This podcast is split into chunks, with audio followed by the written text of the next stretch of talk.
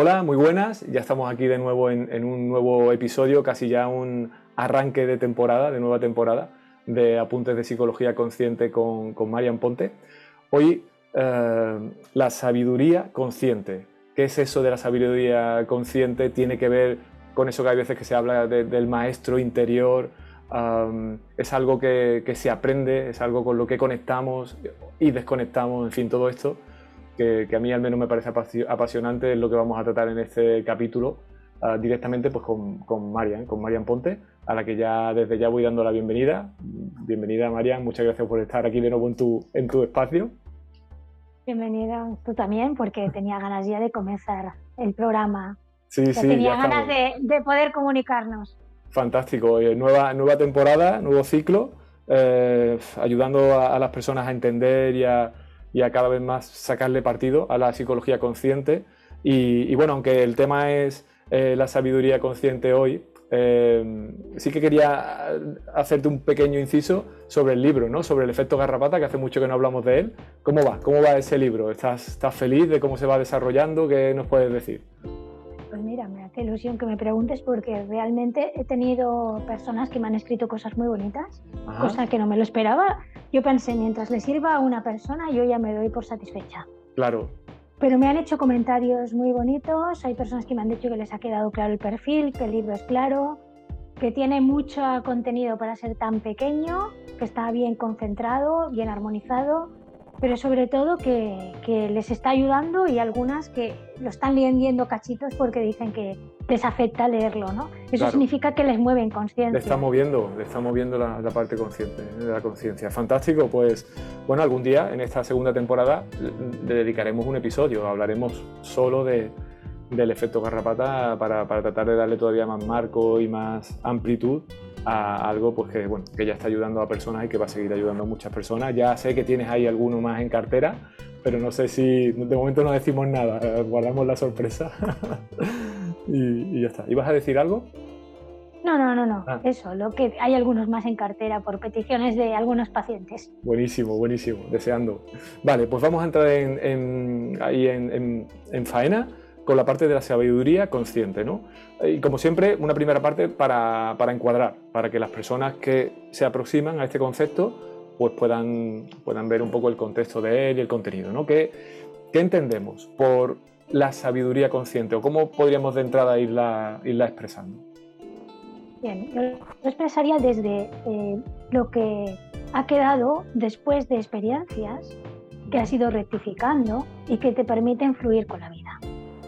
Vale, y hablamos de experiencias, no sé si me estoy metiendo en un jardín, pero de las experiencias vitales en este transcurso vital o eso que hay gente que hablan de, esas vueltas aquí, de traer una, una eh, información o un histórico de otras experiencias, eso no entraría a formar parte ni del concepto ni de cómo tú entiendes la psicología consciente.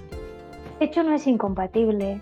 Eh, hay personas que creen en otras vidas y en, experiencias de encarnación, pero no dejan de ser experiencias.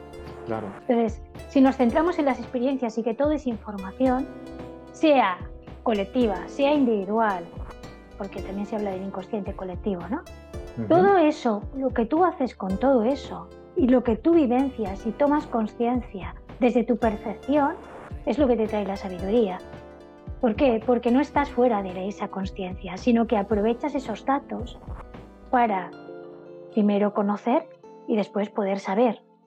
Y a través de tu rectificación y a través de haberlo vivido, esas experiencias te enriquecen y te permiten vivir la vida desde un lugar más sereno, con más paz. Y ahí es donde empieza el proceso de fluir y, el centramiento. Entonces, em, ¿sería eso asimilable a, a ese concepto que también eh, se dice a veces de, el, maestro interior o la maestra interior, como esa, no sé si expresarlo así, esa fuente de sabiduría que tenemos o de, o de canal para conectar con una sabiduría ah, mayor o más global. ¿Hay alguna relación entre ese concepto de sabiduría consciente y de maestro o maestra interior? Sí, por supuesto, porque cuando tú tienes experiencias en las cuales rectificas y vas yendo procesos de paz y lo que muchas eh, culturas espirituales llaman la purificación, y es ir depurando la mente, ir depurando eh, las emociones, ir cuidando del cuerpo, todo eso que va siendo cuidado, que va armonizando tu campo, que va armonizando tu energía, te va llevando a que tu mente al no estar con tanto contenido que le has dado forma por, las cosas que has creado tú, al ir vaciándolo, y vas dejando una mente más vacía, por supuesto te conecta con la parte más sabia, con aquella que eres y que no necesita hacer para demostrar nada y que solo puede experimentarse a través del proceso del fluir. Y ahí empieza el maestro interior, porque es una voz eh, más profunda, es una voz que tiene eh, no ruido y que te da una sensación eh, de más consistencia, de más plenitud, de más comprensión sobre el proceso de vivir. Entonces te centras en vivir, y ahí es cuando aparece el maestro interior. Pero claro, viene después de haber hecho un proceso. Entonces vas adquiriendo sabiduría a través de lo que tú decías, de experiencias vitales que te van llevando a tener que liberar, a tener que soltar, a tener que comprender, a tener que focalizar tu conciencia para disolver eso que has creado y corregir eso que has creado. Ahí es cuando vamos a ir llegando, porque el maestro interior no deja de ser lo que realmente eres cuando tú te has liberado de ese sufrimiento y cuando has aceptado desde la percepción que el transcurrir forma parte de, vivir más sanamente, más saludablemente, porque no estás poniendo pasado en el presente y al mismo tiempo no estás condicionando lo que pueda suceder. Porque cuando estamos proyectando muchas cosas desde la mente, muchas veces estamos manipulando o modificando lo que podría ser.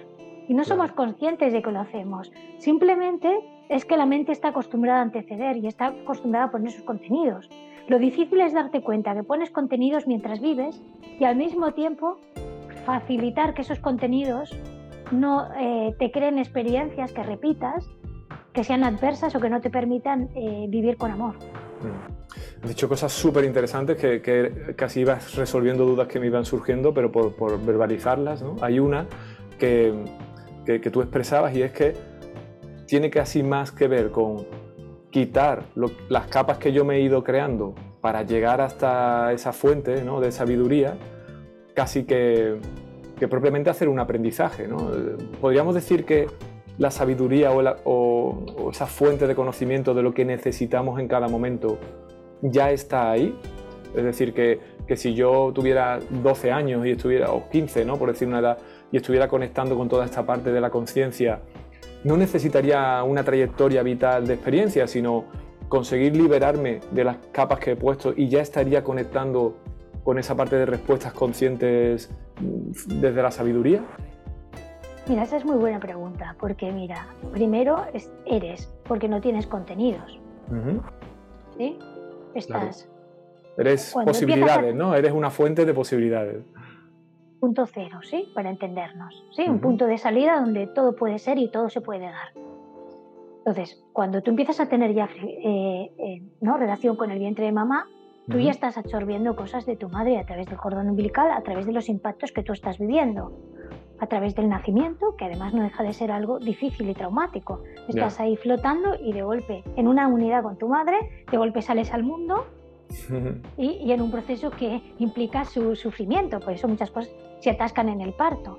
Y lo que estás aprendiendo en muchas ocasiones es lo que no eres, porque estás llenando de contenidos que no siempre le fluyen, porque dependes mucho del entorno que te rodea cuando eres niño, que te está impactando y te está modelando.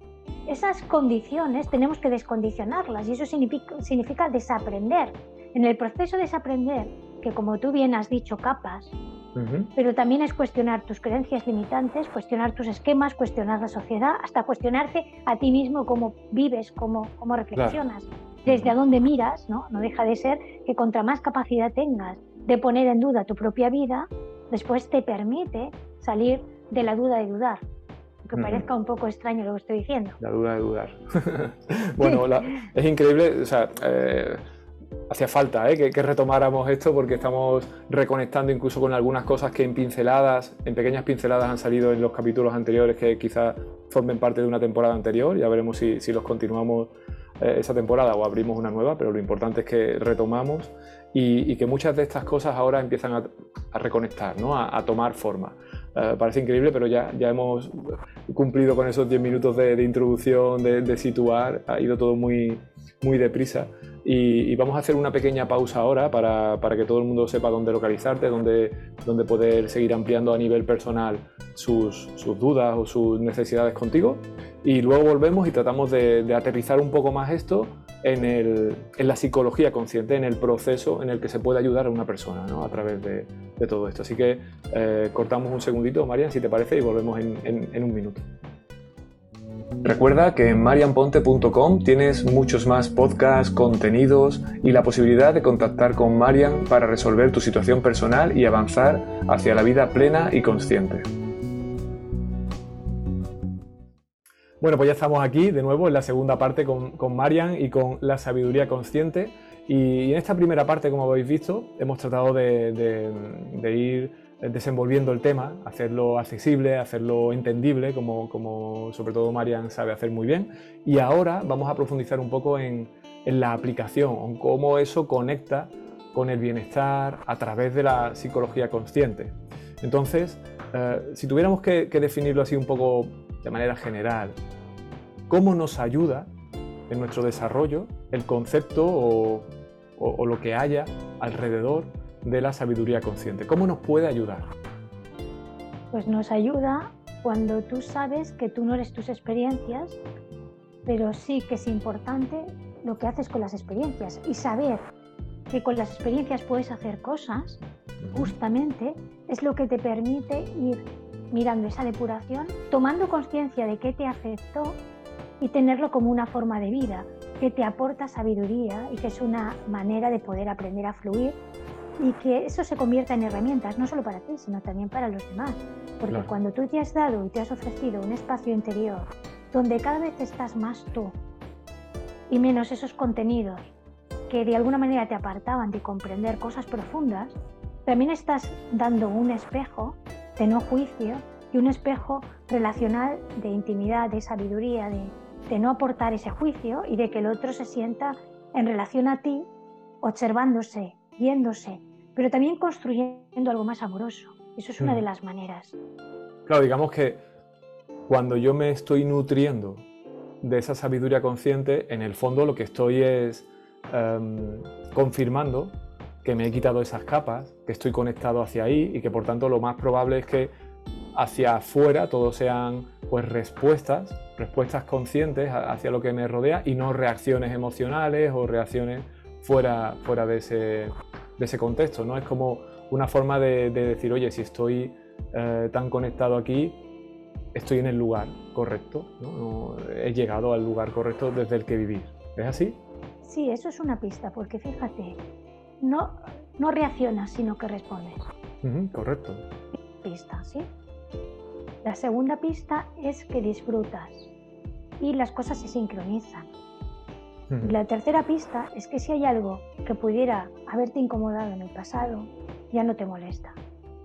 Mira, ahí voy a aprovechar. No lo vives, no lo vives igual. Ay, perdón, disculpa. Eh, eh, voy a aprovechar porque a mí me pregunta mucha gente, ya sabes que, en el ámbito este de, de, la parte de la conexión subconsciente y la hipnosis tengo mi, parte de experiencia. y muchas personas me preguntan, oye, pero explícame bien cuál es la diferencia entre que yo esté reaccionando o respondiendo. Y a mí hay veces que me cuesta, ¿eh? me cuesta. Entonces aprovecho que justo has dicho eso, a ver si tú me aportas un poco de luz y nos aportas un poco de luz sobre, sobre qué diferencia hay. O sea, yo, yo estoy en una situación, algo pasa, algo pasa, un evento. ¿Cuál es la diferencia o cómo puedo yo saber si estoy reaccionando o si estoy respondiendo? Bien, cuando reaccionas es fruto del pasado fruto de tus esquemas, fruto de tus interpretaciones. Vale. Y lo que te afecta, de aquello que necesitas, por ejemplo, que el otro te quiera, sentirte considerado, reconocido, miedo a que no te abandonen, está toda esa carga emocional. Vale. Y muchas veces no necesariamente media la conciencia. Entonces es una respuesta reactiva donde no hay una conciencia que se experimenta consciente de sí. Vale. Entonces es como un estímulo-respuesta, ¿sí? desde ese lugar. Entonces tú reaccionas. ¿Por qué reaccionas? Porque lo has hecho otras veces, porque hay hábitos y porque hay memoria. hay una emoción involucrada que te, lleva, ¿no? basada en el pasado. Sí, una forma de vida y, pensamientos y creencias también. Patrones. Cuando tú simplemente ¿no? respondes, es porque estás en vida, es vida, estás en el proceso de fluir. Respondes lo que tienes que responder en cada momento, pero no hay nada previo que esté modificando, ni esté interpretando, ni esté cuestionando. Simplemente eres y en ese momento, como forma parte de lo que estás experienciando, vives. En lo otro, al no haber conciencia, hay una parte que muere, hmm. es reactivo. Vale. Entonces, ¿cuál es la, diferencia? La diferencia es que no hay nada planificado y no está automatizado. Y al mismo tiempo hay una conciencia. Por eso el que se experimenta se está dando cuenta de lo que está sucediendo y en ese momento responde. Por ejemplo, responde con amor, responde con amabilidad, responde con dureza, porque es lo que en ese momento hace falta. Pero en el otro lado, simplemente hay carencia y memoria.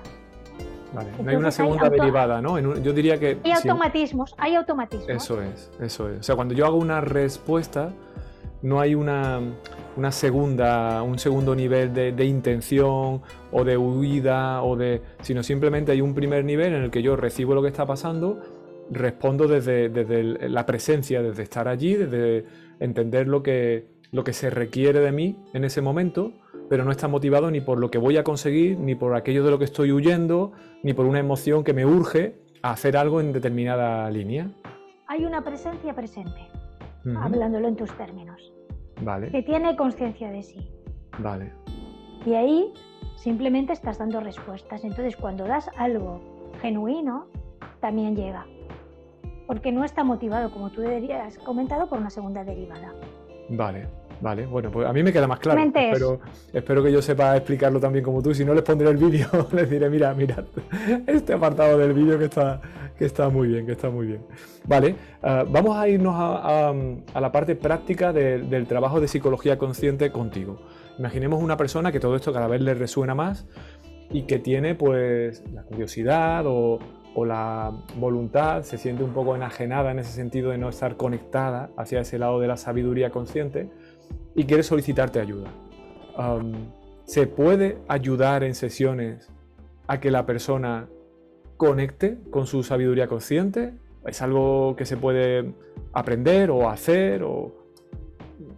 ¿Cómo le responderíamos a alguien que dice, bueno, y a mí, Marian, ¿cómo me puede ayudar en esto? Aquí hay diferentes grados. Cuando estamos en un grado muy traumatizado, primero hay que elaborar las memorias de sufrimiento-dolor para ir vaciándose de contenidos mentales son las capas un poco, ¿no? Las capas que se crean. Exactamente, exactamente. Entonces, si tienes una, 10 capas o 40, no es lo mismo que tener 100. Entonces, cuando tú tienes eh, pocas capas, es más fácil ir conectando y comprendiendo la, sabiduría consciente. Pero al principio estamos reaccionando. ¿Por qué reaccionamos? Porque hay un exceso de contenidos de sufrimiento, de reacciones y desasociaciones, de miedos y de inseguridades, que primero se tienen que atender. Entonces, ¿qué atiendes? Atiendes la relación con el cuerpo, la relación con los pensamientos y con las emociones. Todo eso se vaya cuidando y armonizando. A partir de que se va cuidando y armonizando, vas teniendo menos respuesta automática y vas teniendo más conciencia de que puedes tener espacios internos y de que muchas veces han sido respuestas de tu pasado, aprendizajes y miedos. Y vas escogiendo, porque ahí hablamos de elegir y escoger, otros funcionamientos que vayan hacia el amor y ya no hacia el caos, el miedo. Y empiezas a salir del programa del miedo y te vas hacia el programa del amor. A partir de ahí aprendes a no cuestionarte, a tener una mente más autocompasiva. Y poco a poco vas calmando tu sistema nervioso, vas saliendo de, respuestas automatizadas o de traumas o de shocks. Es más fácil que tú te veas escogiendo situaciones más amables, donde puedas fluir, donde puedas decidir y cada situación entiendas que es un reflejo de cosas que tienes que sanar y que te están dando una información valiosa para volver al amor. Pero claro, cuando tienes muchas capas, tú no lo ves como volver al amor, lo vives como que el otro te ha dado una hostia y que tú has sido una víctima. total. Pero cuando tú has hecho mucho trabajo interno, dices, ostra, qué bien esta circunstancia, porque me ha dado una pista y yo no me daba cuenta que tenía una inconsistencia y que simplemente tenía que perfilarlo y ponerlo eh, más consistente. Pues ahí empieza una sabiduría consciente, porque disfrutas de los procesos que liberas y también disfrutas de las ganancias que te aporta las relaciones sanas y fluidas. Claro, y, supongo que, disfrutas y te maravillas de alguna forma con descubrirte, claro, descubrirte ya no reaccionando, descubrirte desde otra, desde, viviendo desde otro lugar, ¿no? Y, y, y quizás es esa una de las de las autoconfirmaciones que decíamos antes de que, de que estás llegando ahí, de que te estás ya eh, sintonizando con esa sabiduría consciente. Porque disfrutas de autoconocerte. Entonces entiendes por qué en, los templos, en el templo griego ponía conócete a ti mismo. Porque claro, realmente sin eso es difícil que el amor venga a ti porque no hay cabida. Claro. Entonces empiezas a dar importancia a todos estos mensajes que llegan sobre amate a ti mismo, sí, pero claro, cuando no sabes qué es amarte es complejo, pero cuando sabes que vaciarte, ofrecerte y aprender a relacionarte desde la comprensión, aprovechando tus experiencias para tener herramientas y transformarlas en sabiduría y en algo mejor, con más potencial, entonces sí lo entiendes. Y a partir de ahí ya quieres vivir conforme a, a esta paz y esta integridad porque es un proceso de integrar los aspectos que se fragmentaron y darte esa integración y con ello integridad. Y desde esa integridad personal coordinada con tus valores, comienzas a disfrutar de ese proceso. Y ahí es donde está la sabiduría consciente. Qué bueno, o sea, ya, ya sabe todo el mundo que, que, si quiere realizar ese viaje, ¿no? al final es eso, es un, es un camino, una aventura de, de redescubrirse y, llegar un poco como, como una de esas de esos puntos de llegada ¿no? sería eh, el sentir que uno es uno ¿no? o está muy muy muy en sintonía con su sabiduría consciente, ¿no? Pero todo eso forma parte, eh, es decir, esas sesiones de trabajo contigo serán pues un proceso eh, progresivo, ¿no? Valga la redundancia, donde, donde iremos, o irás, iréis, eliminando esas capas que se fueron creando hasta llegar al punto de, sentir que de verdad estoy eh, pues siendo yo al final, ¿no? que es esa parte, al final la sabiduría que consciente, yo creo que para concluir, eh, no sé si tú me, me aceptarías esa conclusión de que la, sabiduría consciente en el fondo es llegar al lugar en el que nos volvemos a encontrar, ¿no? porque, porque esa sabiduría en el fondo somos nosotros en, en la pureza mayor que se puede dar. Bien, es muy bonita definición, así que mejor no, no añadir nada más. Uy, mira, la he clavado, la he clavado. Pues la dejamos ahí. Eh, de verdad, por supuesto, recordar a todo el mundo que, que esta conversación a nivel particular puedes seguir en cualquier momento en marianponte.com, que está todas las formas de contacto contigo, que tienen eh, esto pues, posiblemente lo estén viendo en YouTube y si lo están escuchando en el podcast, pues que sepan que está el otro formato, por si les viene mejor también, el del vídeo o el del audio. Y, nada, seguimos adelante con, con, nuestras, con nuestros episodios, con los siguientes capítulos. Hoy lo dejamos aquí, eh, agradeciéndote todo lo que nos has aportado en este en esta temática de la, sabiduría consciente. Muchísimas gracias, María, y hasta la próxima. Gracias, hasta pronto.